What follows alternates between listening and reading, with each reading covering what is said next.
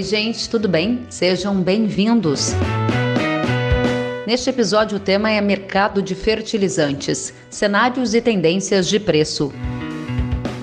O nosso entrevistado é o pesquisador do CPEA, Mauro Ozaki. O conteúdo foi gravado em uma live transmitida via Instagram no dia 30 de setembro de 2021.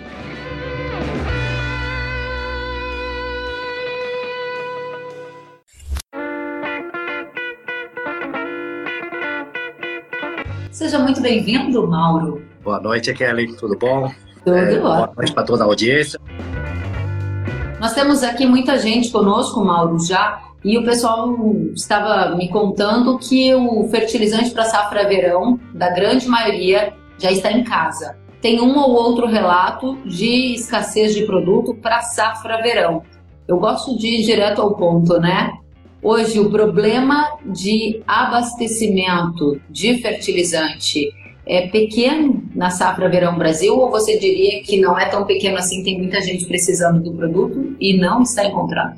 Então, vamos lá, respondendo a tua pergunta diretamente aí, é, bom, quem esse ano já boa parte da fertilizante já foi comprado, então uhum. o ritmo de, de compra foi bem mais é, adiantado, antecipado se comparado com as safras anteriores. Então teremos sim alguns casos, né, isolados de pessoas que deixam para a última hora a compra, pode ser que vai encontrar dificuldade. A grande maioria, né, se você pegar a região do centro-oeste, né, o pessoal costuma comprar bem antecipado e ano passado teve uma boa relação de troca no final do trimestre do ano passado, então o pessoal comprou muito antes, né, ano passado. É, mas dos meio desse segundo semestre, né, vamos falar assim, de semestre de é, de junho, né? Vamos falar assim, de maio, de maio até junho, foi o que o pessoal começou a assustar com os valores e deu uma segurada. Mas aí quem deixou para muita última hora conta a dificuldade. Mas vou falar do frigir os ovos em geral, a maioria dos fertilizantes já estão no campo. Então, para esse ano, a gente não vai ver grandes problemas de forma geral. Pontualmente, podemos ter algum caso. Muito bem. Pergunta do Marinho. Podemos esperar um aumento nos preços dos fertilizantes com todo esse risco que está no mercado? É, agora nós não temos já nem preço, né? Digamos assim, as pessoas já. Muitas empresas estão sem cotação. Isso é. A gente tem conversado com vários agentes, né? O pessoal tem, não tem passado, porque ele também não tem garantia de entrega. Né? Nós estamos com esse é, risco, vamos falar assim, uma situação fora do comum, né? Em função da nossa cadeia de suprimentos ser interrompida, né? Por questão de dois anos aí, é, né? Com essa vai e volta, né? No sistema produtivo e agora acumulando aí a questão da crise energética, né? Nós começamos o inverno ainda, nós já temos, né? Nós estamos começando a falar alguma coisa desses problemas é, na China e provavelmente nós teremos alguma coisa na Rússia ainda que vai chegar na Europa ainda, né? Que nós não chegamos nem no inverno ainda. Ou seja, a gente está com uma questão que se espraiou pelo mundo todo. E para quem está chegando agora, conte para gente quais são esses fundamentos da, do mercado de fertilizantes que nos trouxeram até aqui e que já fazem você olhar para a Rússia, para a Europa, para a crise energética na China, dando sinais do que virá no futuro, hein, Mauro? Sim, porque se, se, nós olharmos assim, em termos de fertilizantes, né, o volume que nós importamos, a gente já, de acordo com os dados do SESEC, nós já chegamos a 70% aproximadamente daquilo que nós já consumimos no ano passado, o que nós importamos. Então, o volume é um volume grande, boa parte já vem carregando. O problema é ano que vem, 22, 23. Esse é o nosso grande desafio. É, o grande desafio começa aí por conta da, dessas notícias que vem borbulhando, né? Ah, o país que a gente tem que sempre olhar com bastante carinho, nós, principalmente o Brasil, é a Rússia, né? Porque nós importamos a ureia, que é o segundo maior exportador de ureia para nós, o MAP, KCL, né? Que é um parceiro importante para nós, porque a matéria-prima procedente desse país vem para nós. É o principal parceiro de exportação dessas matérias-primas para nós em termos de fertilizantes, tá? E outro é a questão da é, Bielorrússia, né? Que acho que é um problema que nós já comentamos da vez passada, né? que é uma situação, é, uma situação geopolítica, né, em que se encontra com problema com a União Europeia que dificulta a sua, sua exportação é, desse KCl, né, desse cloreto de potássio, para o mundo.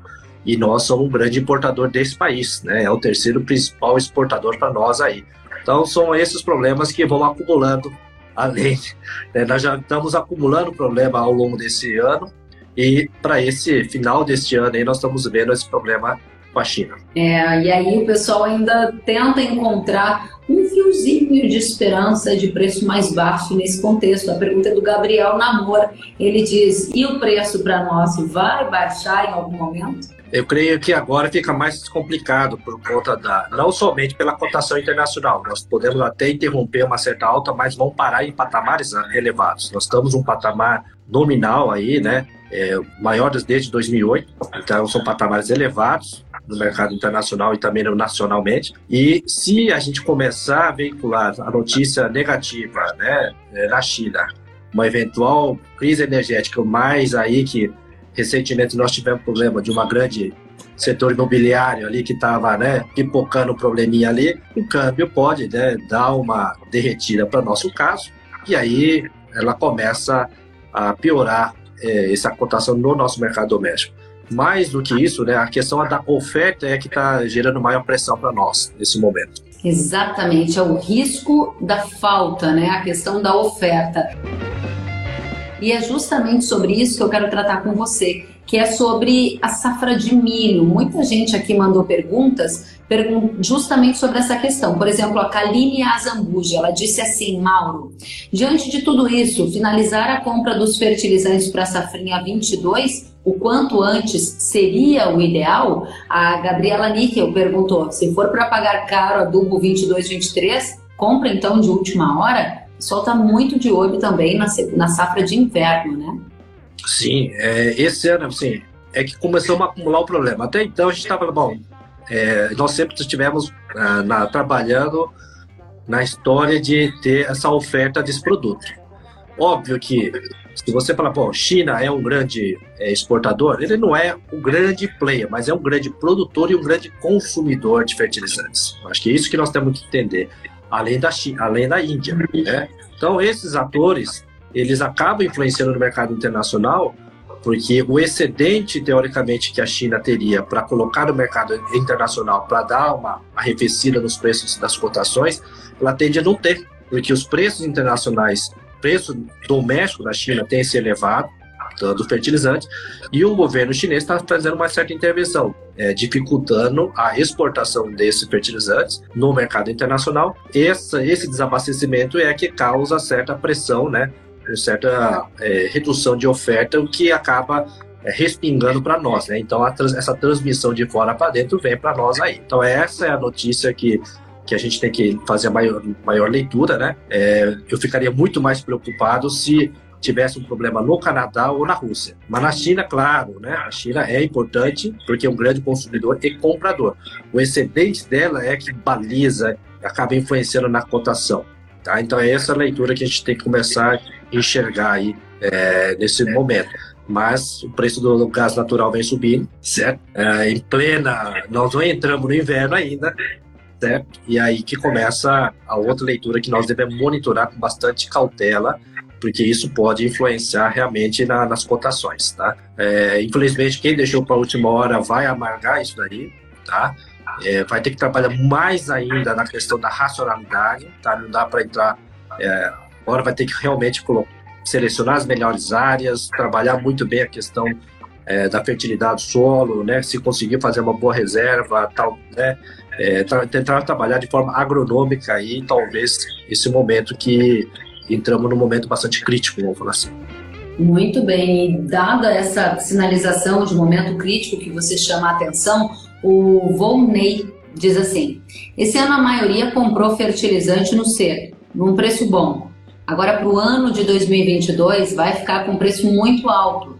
E se a soja baixar os preços que está hoje, vai ficar muito ruim. A questão do Volney é muito importante porque é, ela demonstra uma preocupação com a relação de troca, né? A sua perspectiva é de uma piora significativa da relação de troca entre soja e fertilizantes para 2022? É, isso vai vem junto, né? A relação de troca foi estava favorável, né? Vamos falar assim, até no início do ano, né? uma relação de troca extremamente favorável para o produtor brasileiro, né? Com a soja bem valorizada e o fertilizante ainda não tinha é, recebido essa transmissão de fora para dentro. Então, quem conseguiu comprar no trimestre, né, do quarto trimestre de 20, comprou bem. Né? Quem comprou no primeiro trimestre de 21 comprou mais ou menos. Quem deixou para depois já não fez uma boa compra. Mas agora já tá, não está bom também, né? Ela começa a entrar dentro de uma realidade. Né? A gente estava trabalhando numa certa rentabilidade forte que a gente estava meio que, né, estava é, um pouco fora da, da ponta da curva, assim, da curva normal, vamos falar assim. A relação de troca começa a caminhar para aquilo que né, é uma relação mais padrão, vamos falar assim. Né? O problema é o seguinte, nós estamos um com 22, 23, nos deixa um grande problema, é comprar caro o adubo, né? Lá na frente com um risco muito grande de tanto que seja no câmbio, assim como também na quebra de produção. Isso é que são fatores que deixam o nosso risco bastante é, alto, vamos falar assim. Então, isso que preocupa bastante no momento. É, e o Emanuel Favreto diz assim: e o que a gente faz? realiza a compra do fertilizante ou fica no aguardo? Do para safrinha, acho que vamos ter que garantir aos poucos, vamos ter que fazer um preço médio. Não vai dar para acertar o agora com todas as notícias que nós temos, tá? Nós vamos ter que fazer um sacrifício. Infelizmente, nós vamos ter que fazer a conta fechar, né? E, e talvez vai ter que trabalhar melhores aí. Infelizmente, o que tem para hoje, o que está sobrando, tá? Tem que tomar um pouco de cuidado também. Às vezes, essa especulação fazendo. O produtor acaba assodando aí, comprando todo mundo entrando no desespero, acaba, vamos falar assim, alimentando essa profecia autorrealizável pelo setor. Né? O setor fala, ah, tá faltando, tá faltando, eleva, joga o preço ah, muito alto, né? acaba elevando e o produtor, com é, um monte de notícias, acaba meio que comprando esse, essa ideia. Né? É, infelizmente, a gente vai ter que comprar com preço médio, não vai ter muita opção no momento, enquanto as notícias não vão se cristalizando ainda, né? Isso você diz para safra de inverno e para safra verão 22, faz um 22, se a gente se tiver, se tiver e tiver uma boa relação de troca, vamos comprando. O problema não é comprar, o problema é receber. Sabe que eu fiz um material para Jovem Pan que vai ao ar amanhã, Mauro, justamente a, que as empresas estão se afastando do mercado por preocupações em relação a preço e até ausência de matéria-prima para conseguirem fazer a efetivação dos contratos, garantir aquilo que foi vendido. Na safra verão, agora a gente viu algumas empresas não conseguiram cumprir os contratos e disseram: olha, não tenho para te entregar. Eu recebi relatos de produtores lá do Paraná que compraram fertilizante antecipadamente e agora, logo no início da safra, receberam a notícia de que não receberiam. Sim. Isso é possível, né? Romper o contrato, porque dependendo do valor, se você vender muito barato, de repente a mora da multa sai, compensa, né? Você romper um contrato e vender no outro mercado para outro cliente com o dobro, dobro do valor. Né? E o valor da multa, então, de repente, compensa fazer esse tipo de, de rompimento de contrato, né? Então, é, uma coisa é você fechar um valor agora, né, e não ter a garantia de entrega do seu matéria-prima. Esse é o momento mais crucial que nós temos nessa situação atual. Né?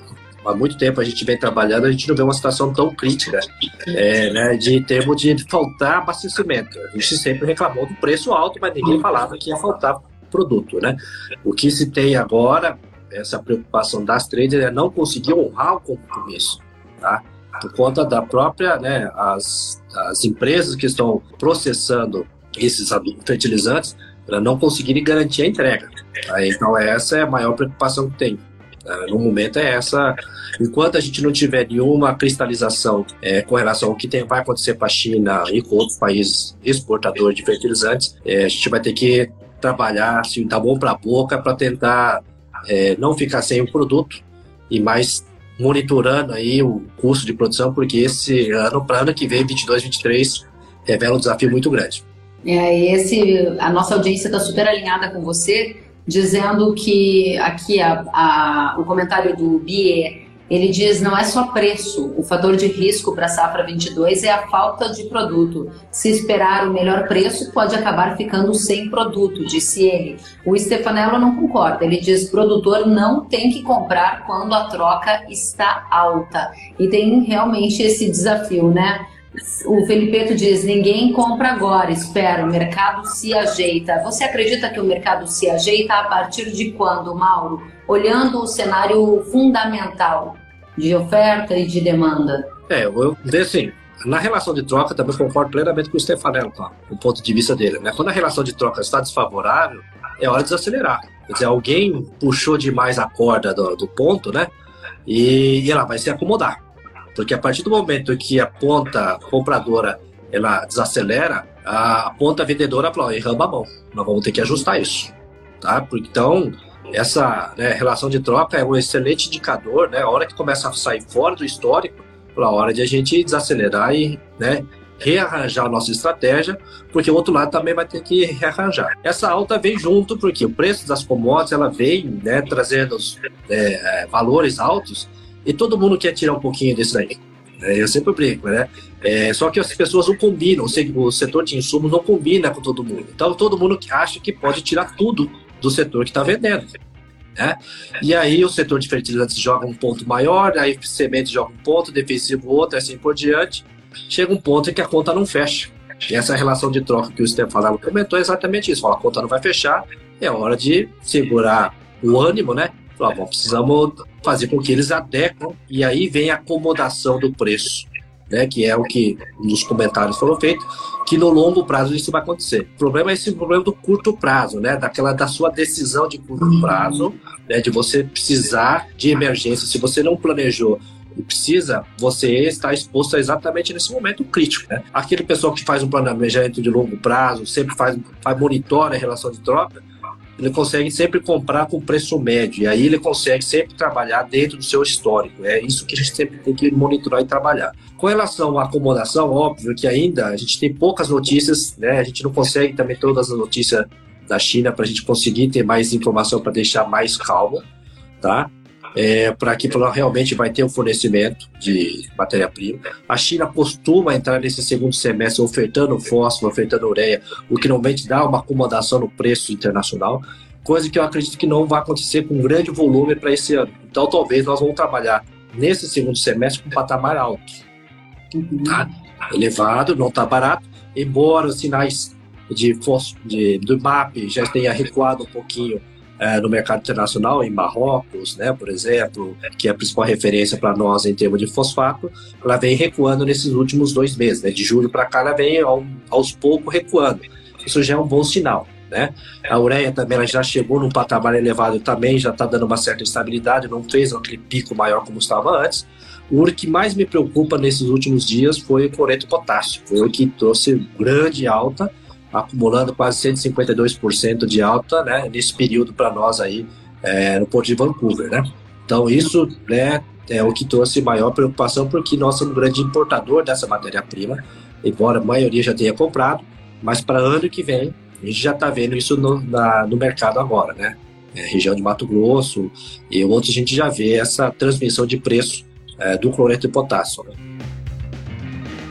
Muito bem. O André Delgado disse: em Goiás, os produtores mais capitalizados e que não compraram fertilizantes para safrinha 22 já assinaram que diminuirão a área da safra de milho em função da relação de troca bastante fora do histórico. Obrigada, André, pelo seu relato. Assim como o Jefferson fez um comentário aqui, ele diz assim, Mauro, os preços chegaram em nível tão alto que começarão a destruir demanda. Haverá inclusive migração de culturas, principalmente o milho de segunda safra. Nos Estados Unidos, essa já é uma discussão, inclusive em função dos patamares altos da ureia. De fato, já se discute se haverá uma migração de área de milho para outras culturas que dependam menos de fertilizantes. Isso está no seu radar? Como você avalia os dois comentários? Ainda a gente não conseguiu monitorar desse, né, essas as decisões estão começando agora, né? Digamos assim, é, o que está assustando no momento é essa, esses valores, né? Então, esses valores que nós estamos fechando, a, a cálculo de custo começa essa semana. Não consegui fechar para hoje, né? Porque hoje eu fechei os valores dos preços do mês, né? É, e a rentabilidade eu começo a calcular nas próximas semanas, em que eu vou conseguir monitorar é, qual, é a, qual é o retorno né, que o produtor vai conseguir no sistema dele, ah, pensando na próxima safra. É, essa elevação, do, principalmente ureia, né, o nitrogenado que tem elevado bastante, assusta muito. Né? Eu acho que esse ano, principalmente a safra, segunda safra, trouxe um certo susto de forma geral por conta da situação climática que nós vivemos. Nós não tivemos essa rentabilidade que nós gostaríamos que tivesse com o milho. Isso daí já também já deixa um pouco é, o produtor um pouco mais cauteloso, né? Porque ele não teve aquela rentabilidade para conseguir comprar o adubo. Então a gente vai com mais calma e se não tiver retorno, é provável que a gente tenha uma característica como nós tivemos para a próxima ano. Vamos ter recuo né? Mesmo a gente tendo, vamos falar assim, uma, um plantio um pouco melhor esse ano, se comparado com o ano passado, né? A gente vê uma chuva um pouco melhor esse ano, o pessoal já tra ah, trabalhando no plantio de soja, aliviando um pouco a pressão né, na janela de plantio para o ano que vem, mas a rentabilidade não tem atraído é, de pessoal arriscar demais. De repente só vão ficar com áreas filé, vamos falar assim, onde realmente você vai conseguir colher bem, e as áreas marginais vamos ter que deixar de lado. Essa vai ter que ser a decisão. Não, não compensa pelo risco, talvez o retorno não vai compensar. Pois é. O, Rai, o Emerson Reis, ele, Reis, ele disse: tememos muito pela relação de troca para a safra 21-22. Você poderia comentar um pouco mais sobre isso? Essa relação a gente vai. É, eu não consegui ainda fechar esse valor, fechei agora o valor, mas qual é a tendência que está acontecendo? Né? Nós estamos perdendo essa, esse poder de compra. O poder de compra ela vem ruindo né, ao, ao longo desses semestres, vamos falar de janeiro até setembro, né, ela vem ruindo porque os, a, os fertilizantes ela vem aumentando proporcionalmente, né, uma taxa maior do que a valorização dos, do, do produto agrícola, que seja soja ou seja o milho.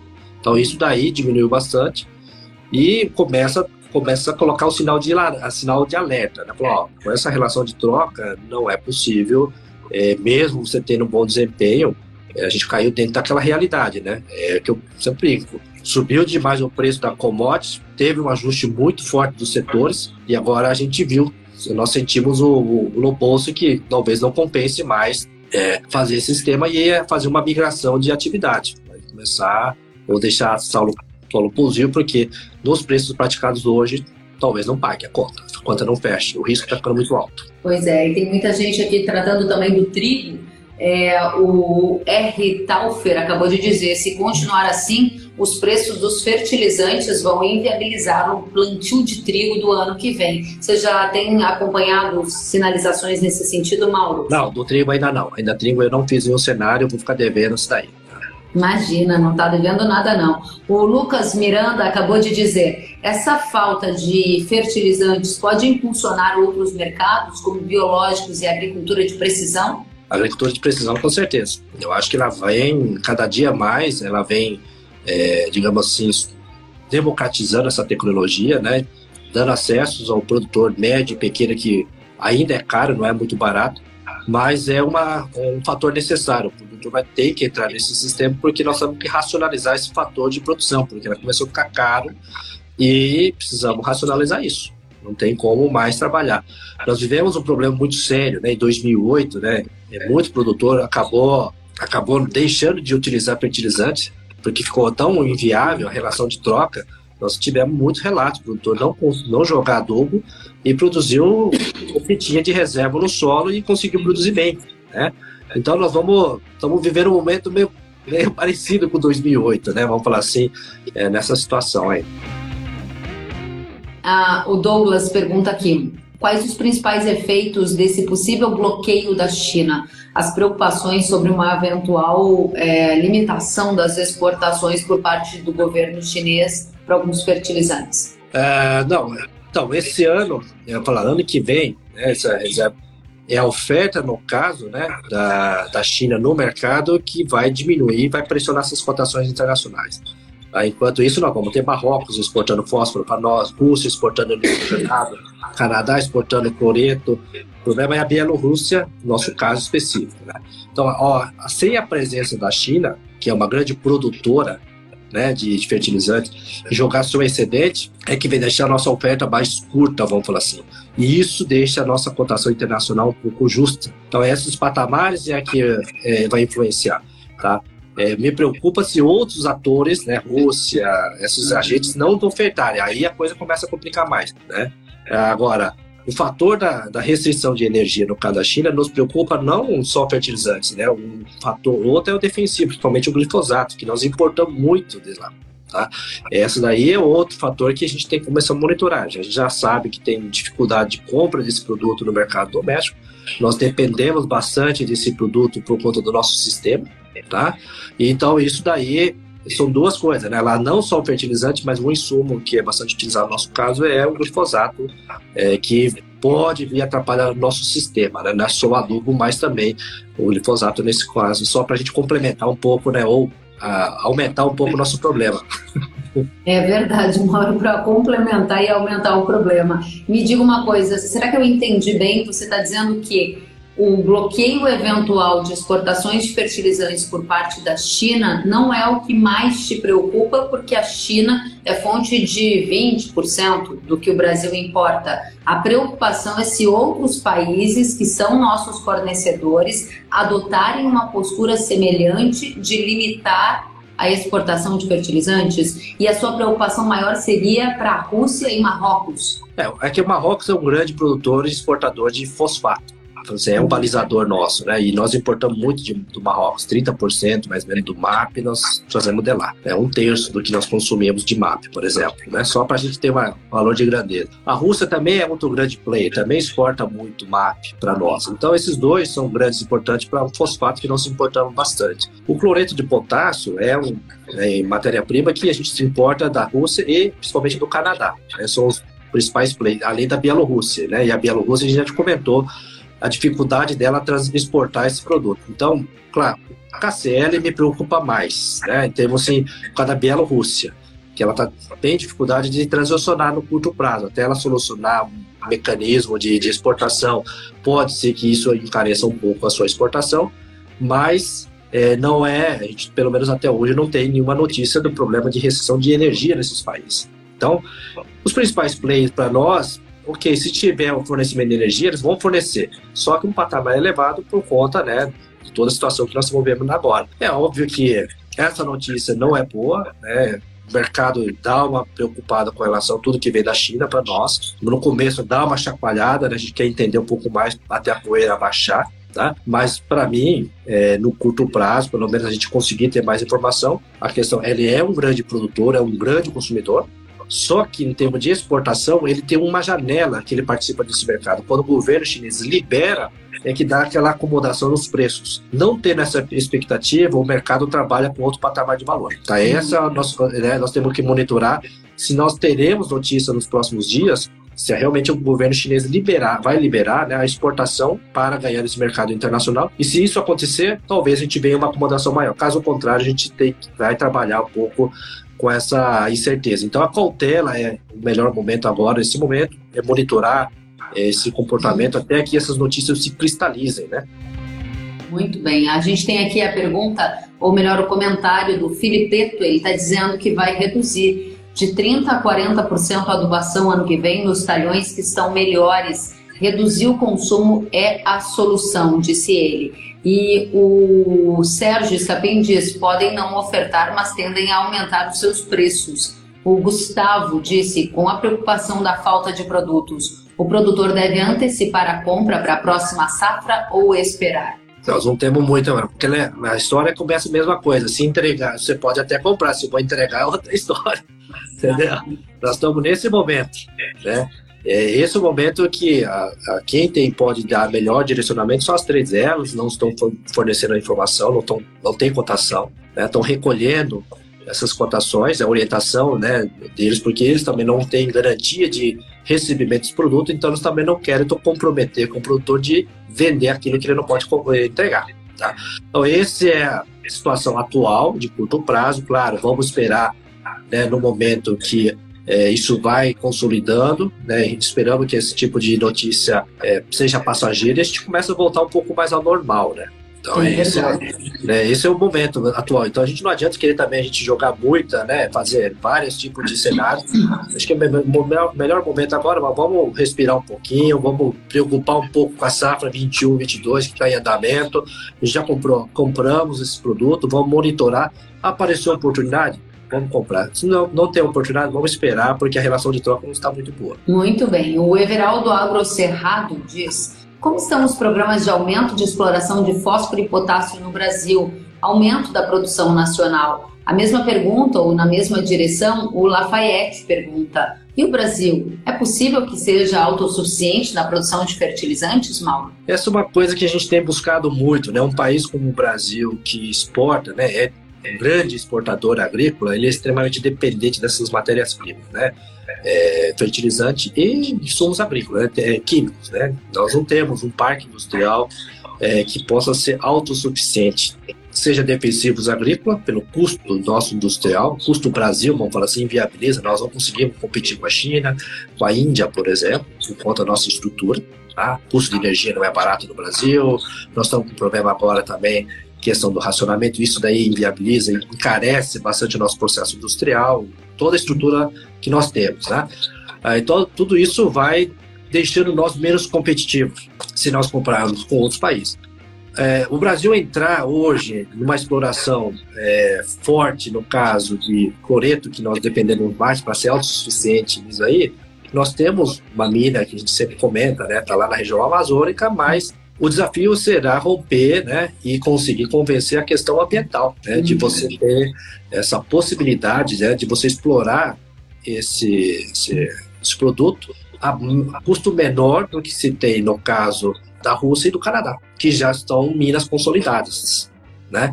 Então, no curto prazo, eu não vejo o Brasil ser autossuficiente. Talvez um programa para ser menos dependente. Né? Eu acho que aí o que a gente vai ter que trabalhar, é, vamos ter que trabalhar muito bem a questão de, do seu custo, né? É, para ele reduzir esse custo. Caso contrário, a gente não tiver essa estrutura, infelizmente nós não temos perspectiva para ser autossuficiente. É, vamos ser é. menos dependentes, vamos falar assim. Eu estive em conversa recente com é, algumas pessoas de dentro do governo por causa do Plano Nacional, o Programa Nacional Sim. de Fertilizantes, e eles estão trabalhando nesse programa e a expectativa é que o cronograma, as metas, sejam apresentados até novembro. Mas é uma expectativa de médio e longo prazo, né? O prazo é de até 30 anos. Ao longo do caminho a gente pode ver algumas melhoras, mas eu ainda acho que já temos um motivo para comemorar, né? Foi sim, sim. lançado um olhar sobre este importante tópico, criaram então o Programa Nacional de Fertilizantes. Agora a gente precisa ver ele acontecer. A direção está certa, agora a gente precisa que o projeto saia do papel, né, Mauro? É, eu acredito que a partir do momento que né, o governo começa a sinalizar e incentivar o setor privado a entrar nesse mercado, né, eu creio que aí a gente já começa a realmente ter né, uma sinalização e a gente sabe que o, o, Brasil é o celeiro do mundo, né? já estamos nessa, nessa posição, tá? Então todo mundo sabe que vai precisar de insumos. Aí o mundo inteiro vai querer vender para nós esses insumos, né? E aqueles que estão hoje no mercado, obviamente, não quer que o Brasil seja menos dependente né, do caso dos fertilizantes. Todos eles querem né, vender o seu dólarzinho, aqui no nosso caso, um pouquinho de tonelada de fertilizantes para o nosso caso, né? Então essa esse trade vai existir, né? Vão exportar soja, vão, temos que importar um pouco de adubo, que seja da China, que seja da, da Rússia, de Marrocos, assim por diante. Mauro, muitas perguntas aqui e muitas na mesma direção. Quem são os nossos principais fornecedores? Como ficaria o mercado brasileiro se a China parasse de exportar fertilizantes no curto prazo? faço o negócio agora ou espero, vai faltar fertilizante para safra de milho, devo antecipar alguns negócios para 22, 23, o preço da soja e do milho vai subir por causa da inflação dos fertilizantes. Se você quiser fazer o seu comentário, amarrar essas questões, dando uma direção para toda essa audiência que está nos enchendo de pergunta e nos contemplando com atenção, seria muito bem-vindo. Tá, a questão, vamos começar, né? A questão de você levar o preço de fertilizante né? não quer dizer que isso vai refletir no preço da commodity, tá? Nós somos tomador de preço, no caso da soja. O que vai influenciar, no caso, nossas cotações, no caso de soja milho, que seja, é a oferta. Se nós tivermos uma quebra de oferta por questão de condição climática, qualquer choque que seja, né? Que seja praga, que seja falta de chuva, né? Etc., isso vai diminuir a oferta, nós vamos ter essa transmissão do preço no mercado e nós vamos ter esse ajuste. Então, quem colher, quem conseguir colher, vai ter preço bom, quem não conseguir colher, né? Infelizmente, não vai conseguir ter essa renda para conseguir pagar todos os seus contas. Então, ah, claro que aí, consequentemente, né, se você, é, o ajuste que vai ser feito né? É, não é aumentando o fertilizante que nós não conseguimos repassar esse preço do fertilizante no preço final do produto. Com relação à, à importação de produtos, nosso principal player, é que eu já comentei agora, né, recentemente. Rússia é um dos nossos principais players em termos das principais matérias-primas. Ela é o segundo maior exportador de MAP, ureia e KCl. Quando você fala em MAP, por exemplo, é Marrocos, nosso principal fornecedor. Então, a região da norte da África é a nossa principal referência em termos de compra de fosfatado, principalmente MAP, por exemplo. E o KCl é o Canadá. E além Canadá, Rússia e Bielorrússia são os nossos três principais players em termos de exportação para nós. Então vejo que até o momento eu não comentei China nesse grande para nós aqui de exportação. Tá? Não está nesse grupo aí dos top 3 aí. Tá? A China ela entra, como eu comentei para vocês, ela entra como um grande fornecedor no mercado internacional num momento de uma janela e que isso ajuda, né, uma oferta maior e acaba contendo essas altas aí. Porque ela é grande consumidora e também um grande, vamos falar assim, é, consumidora e produtora. Só que ela não tem um grande excedente e também o governo depende do governo para fazer esse excedente chegar até a nós. Então, basicamente, depende muito da canetada ali da, do governo chinês para ver se é oferta ou não para nós. E isso daí é que nós vamos monitorar essa expectativa. Tá. Uhum. Ah, Sobre negociações agora, Mauro, eu sei que você já respondeu algumas perguntas nessa direção para a gente ir amarrando as suas orientações. O pessoal está muito querendo te ouvir sobre o que fazer. O que, que eu faço para a safra de milho, agora 21, 22? O que, que eu faço para verão 22, 23? Que estratégias podem ser? É, 21, 21, 22, claro que isso daí vai. Cada produtor tem, sabe o seu caixa, sabe o quanto tem de caixa para fazer isso aí. Tá? A relação de troca, monitorar a relação de troca. Apareceu a oportunidade, tem o histórico seu da relação de troca. Se a relação de troca está favorável, vamos fazendo o preço médio e vai comprando aos poucos. Se subiu fora daquele histórico, está fora daquela série histórica que nós temos, que nós sabemos há alguns anos, em 2008 é o melhor exemplo para nós que você teve um, um valor exorbitante que está caminhando para nós nesse momento, tá? É, é hora de desacelerar e repensar a estratégia, né? é, trabalhar com o que tem na reserva do solo, repensar estrategicamente com consulta do, de um agrônomo, né, um profissional, qual é a melhor estratégia, porque não vale a pena. Não tá, chega um momento que nós pensar o que aconteceu em 2008, é que nós fizemos isso. Né? Muita gente deixou, fez sua estratégia, diminuiu a aplicação, trabalhou com a reserva que tinha e foi trabalhando dessa forma porque a conta não fechava. Não adianta você querer comprar no pacote padrão que você está acostumado se a conta não vai fechar. Então vamos ter que fazer a conta é. fechar. Quanto vai sobrar para nós e é assim que nós vamos ter que trabalhar. Então monitorar custo agora para ver a relação de troca, quanto é que não vão fechar a conta. Não fechou, vamos trabalhar com o que tem para fechar a conta.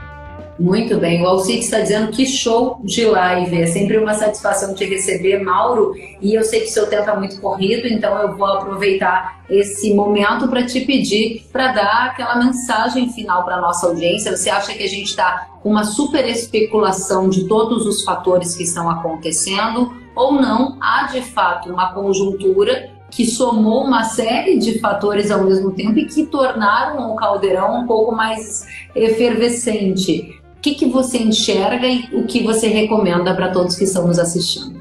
Acho que agora o momento é de cautela. Acho que agora a gente tem que né, é, focar cautela porque existe muita informação. Vamos, precisamos cristalizar essas informações, né? A gente sabe que tem interrupção do suprimento por conta da, do Covid-19. As coisas estão caminhando, estão né, voltando aos poucos normais aí, mas ao mesmo tempo aparece oportunidade, né? Todo mundo vende, não, tá faltando porque parou, interrompeu e acaba vendendo essa ideia. E nos preços que estão estavam sendo bastante atrativos do setor de soja e milho, você acaba, né, tendo poder de compra, acaba meio que aquecendo esse mercado. Uhum. Acho que agora a relação de troca não ficou favorável. Vamos esperar um pouco que agora exageraram talvez na cotação e a gente não tá não, não tem mais propensão a pagar isso. A hora de segurar 21, 22 já está bem, mais bem definido, consolidado. Eu acho que é o momento agora de a gente preocupar mais com 21, 22. Mas não deixar de olhar 22, 23. Olhar, monitorar, apareceu oportunidade, vamos comprando, fazendo o preço médio. Vamos esperar um pouco mais, nós temos três meses daqui para frente, né? Vamos falar assim, praticamente o Natal tá aí, né? Mas alguns meses, né? 65 dias aí, né? Praticamente aí, vamos falar 60 dias aí, outubro novembro aí, é, os dois meses aí, 15 dias de 19 dias mais ou menos de dezembro, a gente tem mais ou menos né? 80 dias é Natal praticamente, né? Vamos falar assim. Já estamos, entra no véspera de Natal, ah, e a gente começa a monitorar nesse período aí. Né? Acho que esses três meses é um monitoramento, ver se realmente a relação de troca está favorável e deixar acomodar um pouco, porque se a gente ficar entrando no desespero, vai realmente favorecer, né? E deixar as cotações é, no patamar que está hoje. Né? Então, infelizmente, vamos monitorar. É o que a gente pode falar no momento agora. Claro que uma próxima oportunidade de consolidando com mais informação, a gente pode atualizar, né? E acho que eu vou junto com o que o Stefanel falou, vamos fazer relação de troca, monitorar, deu, deu a oportunidade, vamos comprar aí. Excelente. Caso contrário, desacelera e trabalhamos com o que tem, fazendo aí, trabalhando com a reserva do nosso solo. Muito bem, o pessoal está ah, dizendo que as informações foram de alto nível. O Lucas Luisi acabou de dizer. O Márcio disse parabéns pelas explicações. Márcio André Steffens. O Maicon também. Aqui temos o Ezequiel dizendo que essas lives não podem parar. O Henrique de Sinop disse parabéns pela excelente live. Ótimas informações para tomada de decisão. O Douglas Ferreira disse que é uma live para rever e perguntou se vai ficar salva no YouTube. Douglas, a live vai para o YouTube, vai para o aqui para o Instagram e vai ficar disponível também em todas as plataformas podcast. Então, quem precisar reouvir aqui, acompanhar novamente, né, Mauro? Tem essas opções para ficar ainda mais bem informado. Eu quero te agradecer demais pelo seu tempo, por dividir conosco o seu conhecimento. E quando tiver esse dado atualizado que você já deu spoiler aqui que está trabalhando, me manda uma mensagem que a gente volta a conversar para saber como vai ficar a expectativa de rentabilidade para o próximo ciclo. Pode deixar, a gente já trabalha, já está no forno. Como hoje os números já saíram do forno, eu tive que fechar as pressas para a gente conseguir discutir agora. e aí nos próximos dias a gente vai discutindo aí, tendo os números, a gente ajuda aí para tentar compartilhar um pouco. Eu aprendo mais com os produtores do que eu mesmo, né? Sei, mas a gente só tem a agradecer e compartilhar tudo o que a gente sabe aí. Da mesma forma, obrigada a todos da nossa audiência, agradecem demais. Uma boa noite, curta a sua família. Até a próxima, Mauro. Obrigada a todos. Voltem sempre. Até mais. Obrigado, boa noite, um abraço para todos. Tchau, tchau, gente.